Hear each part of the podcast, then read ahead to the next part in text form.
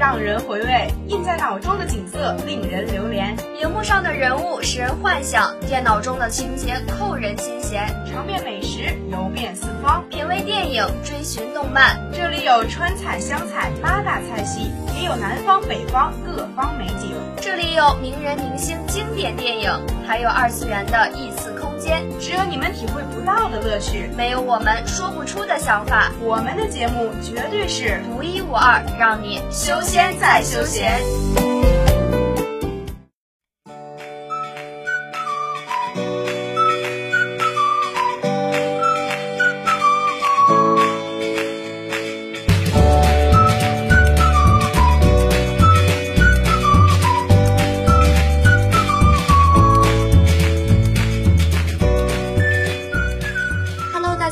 是主播王墨贤。嘿大家好呀，我是主播王庆磊。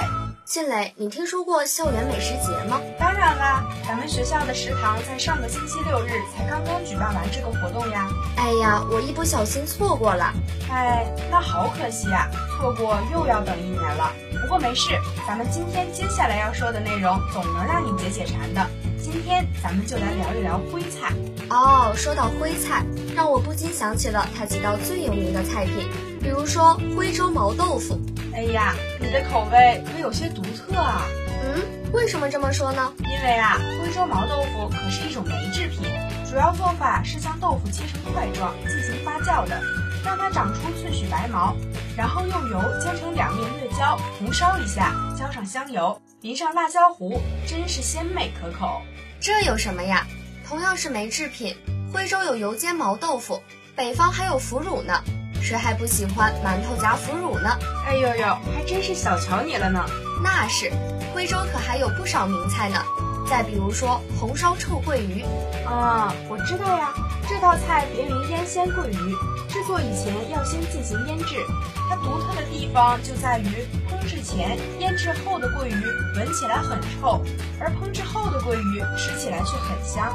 没错，就是这一臭一香形成了鲜明的对比，更增加了这道菜的魅力，使其成为徽菜的经典之一。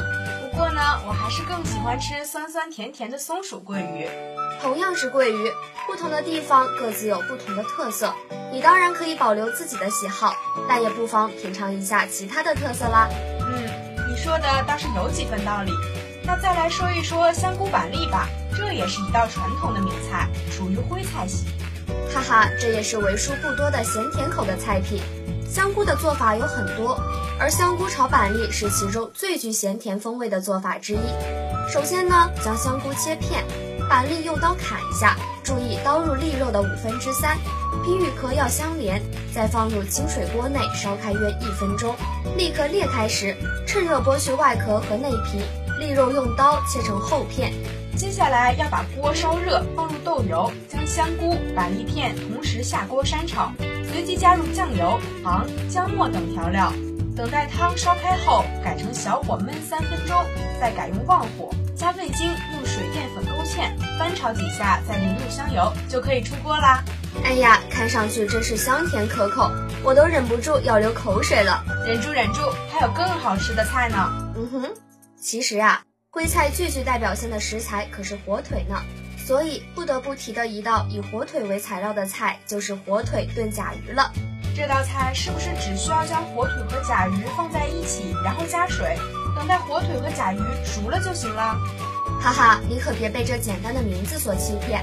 这道菜的难度在于对甲鱼的处理。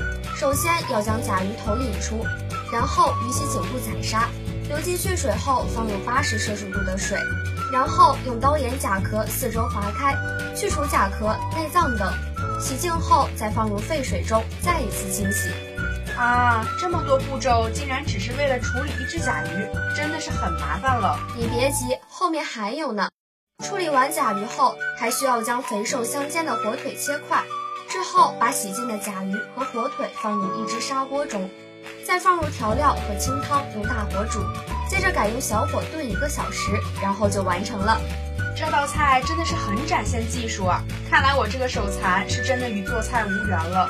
对呀，一道名菜的成名不仅与食材和文化有关，更与厨师的技术密不可分。其实这道菜除了是一道美味的佳肴，更是一道药膳，对肺结核、贫血、体质虚弱等多种病患亦有一定的辅助疗效。没错，古代中医理疗不仅可以通过中药治疗，也可以通过食补。对了，莫贤，你知道问政山笋这道菜吗？我知道呀，这道菜就是春笋啊，竟然没有难到你。没错，虽然这道菜的主材料就是春笋，并没有甲鱼那么昂贵，但是它的味道十分让人留恋。对呀，相传南宋年间徽商崛起，在杭城经商的游子思乡情浓。常托人捎去问政山竹笋尝鲜，以解思乡之情、怀故之梦。而他们的家人将破土的春笋挖出，在新安江行舟时剥尽笋壳，切后入砂锅，加姜水，以炭火清炖。等徽商到达杭州时，打开砂锅，笋味香脆可口，宛如在家吃鲜笋一样美味。地道民间徽菜从此便成为了与徽商有关的思乡美食。其实呀，这道菜的制作工序与火腿炖甲鱼来说是相对简单的。嗯，说的不错。首先将山笋洗净，然后切成滚刀块，再将香菇、香肠等配料切好，然后将笋块放入砂锅中，加入清汤，旺火烧开之后，小火煮炖十五分钟，取出笋，放入另一个砂锅中，然后加入配料，等汤汁收浓时就可以取出来啦。这样说来。山笋虽然是一种简单的食材，但依旧能做出不一样的味道。所以呀，真正的美食不只是在于运用了昂贵食材，而是在于制作美食的方法。好了，到这里我们的节目也已经接近尾声了。同时呢，这也是休闲组本学期最后的一期节目了。休闲组的全体小伙伴也要祝大家期末取得好成绩，假期愉快。我们下学期再会啦！